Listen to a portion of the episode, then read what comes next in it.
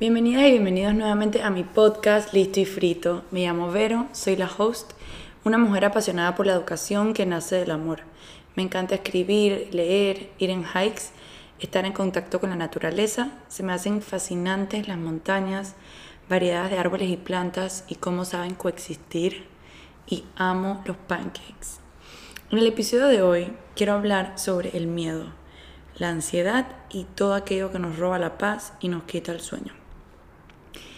Y es que qué poderoso puede llegar a ser el miedo, ¿no? Tan grande que nos nubla la visión y no nos deja pensar o razonar. Y es que el miedo para el cerebro primitivo viene siendo necesario como mecanismo de sobrevivencia. Es como un instinto de salir corriendo cuando estoy en un peligro o de quitar la mano cuando algo me está quemando.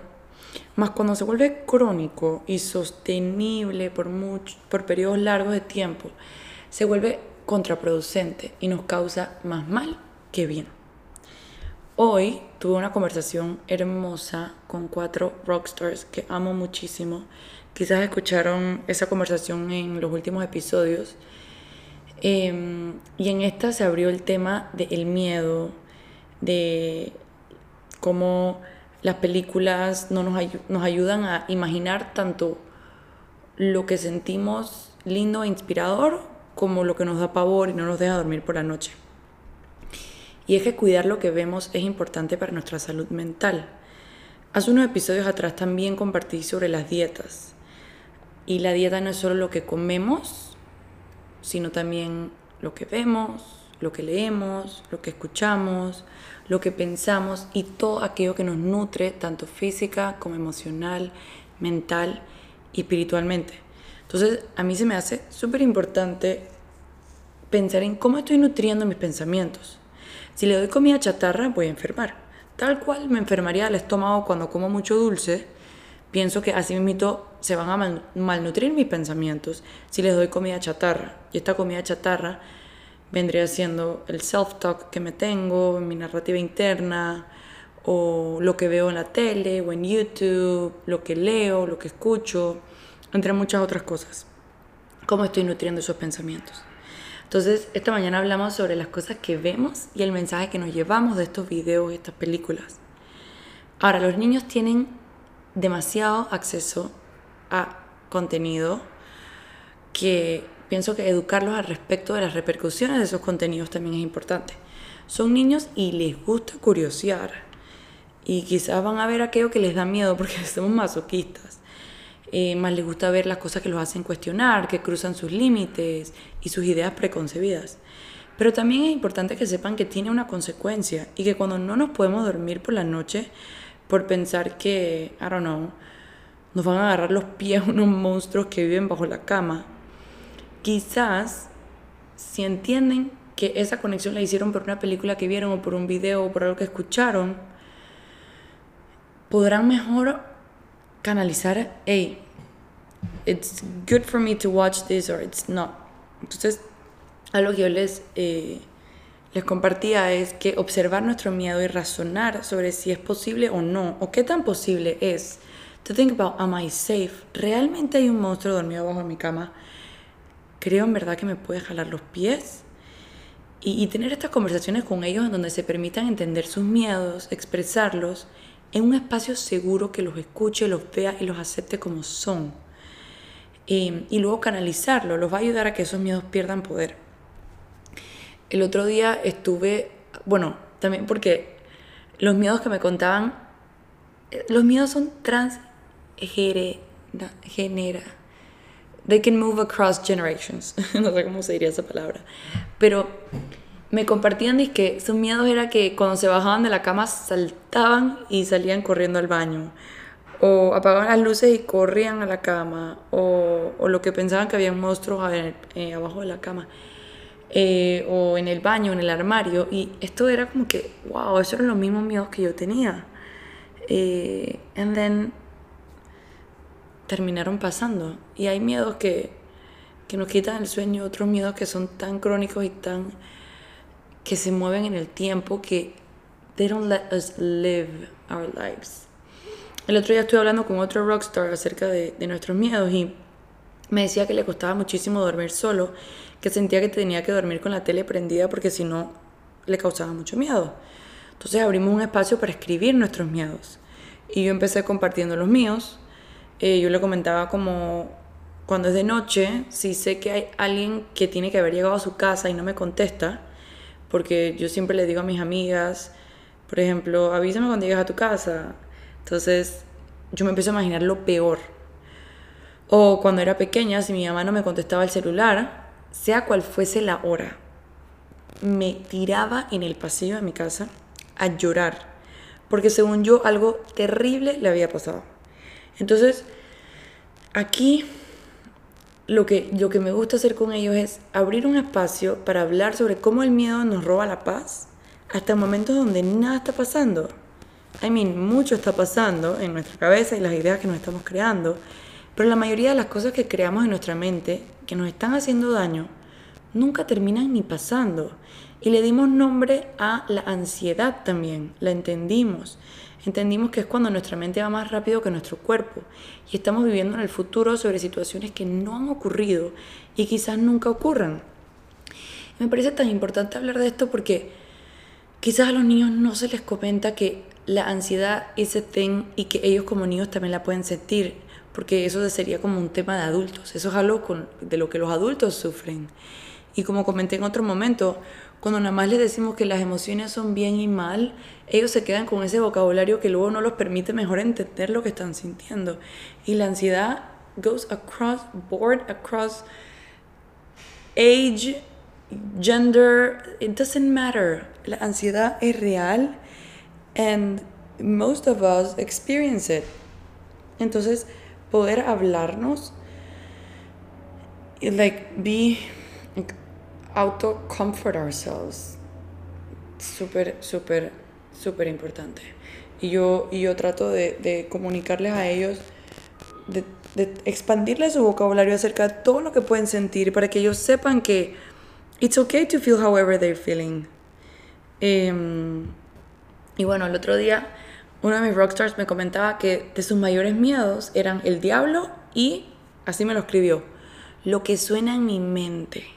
Y esto me dejó paralizada porque me parece tan fascinante que ya identifique a tan corta edad que hay una vocecita en su mente que suena y que no le pertenece. Si la identifica como algo fuera de sí, de salida va a perder poder porque esa voz no lo identifica y no es suya per se nace de su mente, pero, pero no es él. Esa voz es el miedo hablando y queriendo que sigamos en él, queriendo ser alimentado. Él me decía que él sentía que ese era el mal y que para él el mal era el diablo. Entonces hablamos sobre qué representaba el mal para él y qué era lo contrario a ese mal. Ahí tuvimos una conversación súper linda sobre Dios y cómo con Él estamos protegidos. Y ahora cada vez que siente miedo, lo que hace es que cierre sus ojitos se persigna y se imagina la cruz como un escudo frente a él, como símbolo de protección. Y esto yo también lo hago. Esto no tiene edad, esto no tiene género, esto no tiene cultura, whatever. You can always adapt the things that you do um, for your kids, porque como venía diciendo en antes, a veces pensamos que ellos están muy chiquitos para entender o muy chiquitos para, para sentir ciertas cosas, pero no. Entre más chiquitos aprendan, más van a master it. Y yo también lo hago. Yo me persigno con los ojos cerrados y yo me imagino la cruz enfrente de mi pecho como un escudo y como una protección. And I know I'm safe. Otras personas tendrán otras técnicas. Whatever floats your boat. Lo que sea que, te haga sentir protegida y que, y que sepas que you're safe y cambies la narrativa de esa vocecita. Eh, entonces ese miedo, por más de que quizás va a seguir tocando su ventana y la mía, ya pierde poder y poco a poco va a ir perdiendo más poder, porque es normal tener miedos. Hay mucho input y muchas inseguridades, muchos mensajes que, que vamos apropiando como verdades absolutas al crecer. Y, y al ver en nuestro entorno tantas incongruencias. Por eso para mí es tan importante practicar lo que predicamos. Es muy confuso decirle a un niño que haga una cosa cuando yo hago otra. Y este fue otro tema que salió en una de las conversaciones con mis rockstars. ellos ya identifican cuando alguien es incongruente y esto genera muchísima frustración. Uno de los grupos con los cuales hablé esta semana me decía, yo no puedo cuando mi teacher me dice que me ponga la mascarilla y ya no la tiene puesta. O yo no puedo cuando mi teacher me dice que no coma en el salón y ella está comiendo. O no puedo cuando mi mamá me dice que no use mi celular mientras estamos en la mesa y luego ella lo usa. Esto es frustrante. It is. Es muy frustrante. Y, y saber comunicar nuestras necesidades. Compartimos sobre cómo compartir y comunicar esto que me estaban diciendo a mí a esas personas va a ayudarles a soltarlo y quizás a la otra persona a recapacitar porque quizás no está consciente de aquello. Em, y, y también hablamos sobre cómo canalizar esa frustración porque al final nosotros no tenemos poder sobre las acciones de los demás. Podemos comunicar nuestras necesidades y a veces vamos a recibir un outcome positivo, mas no siempre va a ser así.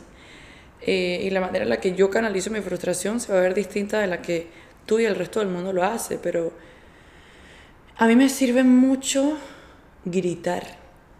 Yo aprendí a gritar el año pasado. Esto no es molestando. Yo no sabía gritar. Para mí gritar era un símbolo de descontrol, de ira, de...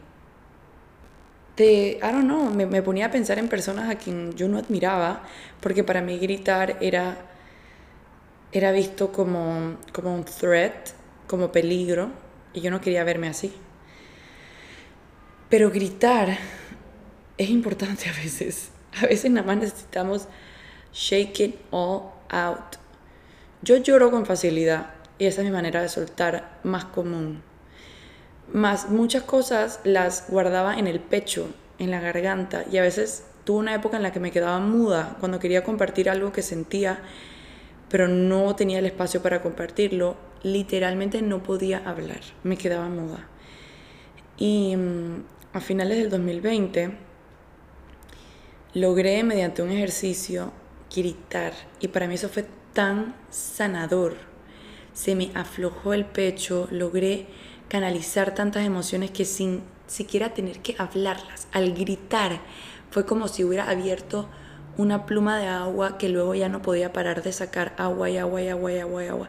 And just by open it up, opening it up, uff, se fue tanta presión, tanta presión, fue tan sanador. Entonces hablamos sobre eso, sobre cómo canalizamos nuestra frustración. Es importante poder saber que nuestro cuerpo nos está hablando todo el tiempo y permitirlo expresarse mediante el llanto, mediante los gritos, mediante mover el cuerpo todo eso es súper importante para poder canalizar nuestras emociones, porque está la comunicación verbal, en la que tengamos espacios seguros para conversar civilizadamente acerca de lo que sea que nos está molestando o las cosas que están saliendo bien, porque es lo bueno y lo malo, pero también físicamente, boom, sacarlo del cuerpo. Si lo tengo atorado en el pecho, gritar, si lo tengo atorado en, en la cabeza, eh, relajarme, dormir llorar, hay muchas maneras de canalizar. Y enseñarle a los niños que, está bien llorar, que está bien gritar y canalizar esa emoción. Y yo, los yo lo que les hago es que yo les digo, imagínate que ese miedo y esa frustración no te pertenecen y están saliendo. ¿Cómo los vas a sacar? Sometimes they shake their hands, sometimes they yell, sometimes they, they cry, me abrazan. Eh, whatever that is, hay gente que empuja la pared, hay muchas maneras de, de canalizar estas emociones porque también hay que canalizarlas físicamente. Y, y bueno, eso creo que fue un, una conversación súper linda y de mucho valor que tuvimos porque eh, desde corta edad debemos poder entender aquellas emociones y saber cómo shake them out y que no nos pertenecen. Y bueno, regresando a la vocecita que suena en nuestra cabeza, que se puede vestir como ansiedad, como miedo, inseguridad, entre muchos otros disfraces, digámoslo así, que todos nacen del miedo en realidad. Uno de mis rockstars me decía que esa vocecita le decía que si se hacía una prueba de COVID le iba a salir positiva. Y bueno, ese es un tema extenso que podemos hacer un episodio sobre el COVID y sus repercusiones, pero eh, que qué cosa, ¿no? Que, que tengan eso in the back of their minds, como que el COVID sigue siendo a big thing in their lives y miedo alrededor de eso. Y tener espacios para conversar sobre qué nos hace sentir es súper importante. También me decía que la vocecita le decía que iba a fallar en un examen. Otra me compartía que le decía que todo lo hacía mal y que no era suficiente. O que si estaba sola en la noche, algo malo le podía pasar. Entre muchas otras narrativas que nos quitan el sueño. La vocecita que proviene del miedo nos dice cosas que no queremos que pasen. Entonces lo que hicimos fue hablarle a esa vocecita con otro sentir. Nos decíamos las cosas bonitas que queríamos escuchar, como todo va a estar bien, no te preocupes, o you're enough, o eres vista y escuchada, o eres amada y especial tal cual eres, o Dios te está protegiendo en todo momento, everything will be okay, you got this. Cambiamos la narrativa y al cambiar nuestra narrativa hacíamos que esa voz que venía del miedo perdiera poder porque el amor es el sentir más grande y más hermoso y puede acaparar cualquier otro sentir. Y exponer nuestro miedo y luego hablarle bonito. A mí me acuerda como a no sé si vieron la película esa de Scooby-Doo, la de la isla, no me acuerdo cómo se llama, Monster Island or something like that. Cuando los monstruos estos de la isla eh, salían así todos horribles y luego eran expuestos al sol. Yo me imagino a mis miedos desvaneciéndose, tal cual los monstruos, porque ya los expuse a la luz y les dije las verdades que no querían escuchar. Les dije que todo iba a estar bien, que soy suficiente y amada como soy, que no tengo que cambiar para ser, eh, para pertenecer, para belong somewhere. Le dije que, que no hay nada que temer, que tengo a Dios a mi lado. Y boom, kaput, gone. Or at least slowly vanishing. Va perdiendo poder ese miedo. Entonces imagínenselo como los monstruos esos de Scooby-Doo. Ese es el miedo. Y luego cuando se exponen a la luz del sol, van perdiendo poder hasta que, boom, quedan hechos cenizas. Y toda esta conversación nos puso a pensar en la vulnerabilidad, pues expresar nuestros miedos nos genera mucha vulnerabilidad. Y ser vulnerable no es fácil. Entonces, por eso es tan importante crear estos espacios seguros en donde nos sintamos vistos, escuchados y aceptados tal y como somos, para poder compartir, abrirnos y expresar lo que estamos sintiendo. Y el miedo siempre va a tocarnos la puerta. No es como que ya, oh, ya no van a llegar. Solo que está en nosotros si queremos atender aquella puerta y dejarlo pasar o no.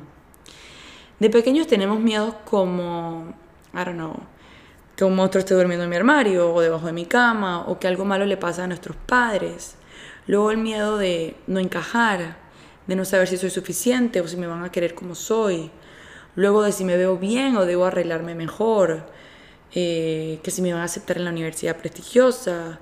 Que si voy a I don't know, hacer nuevas amistades, o que si voy a poder keep up con el trabajo, luego que si voy a conseguir un trabajo, si, que si me voy a lograr casar y encontrar a la persona indicada, luego que si voy a tener hijos y cómo los voy a mantener, que si mi familia está segura y saludable. And the list goes on and on. Y es súper entendible, es parte de la vida.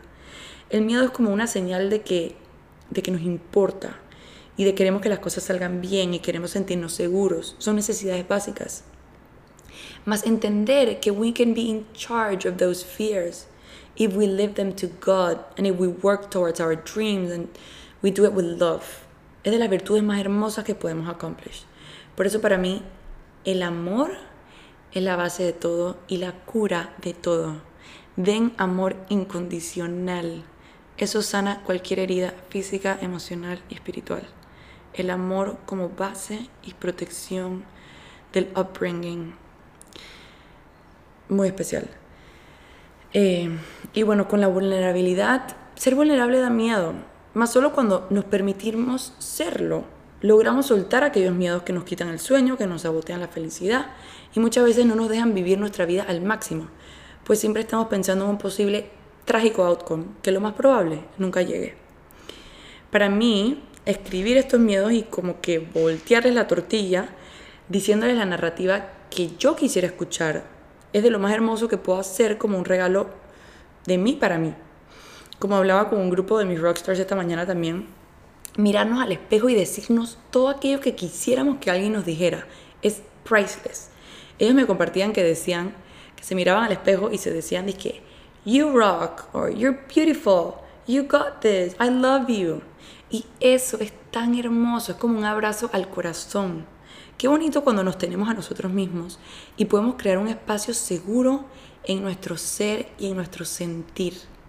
Looking at ourselves closely in the mirror y decirnos todo aquello que quisiéramos que alguien nos dijera.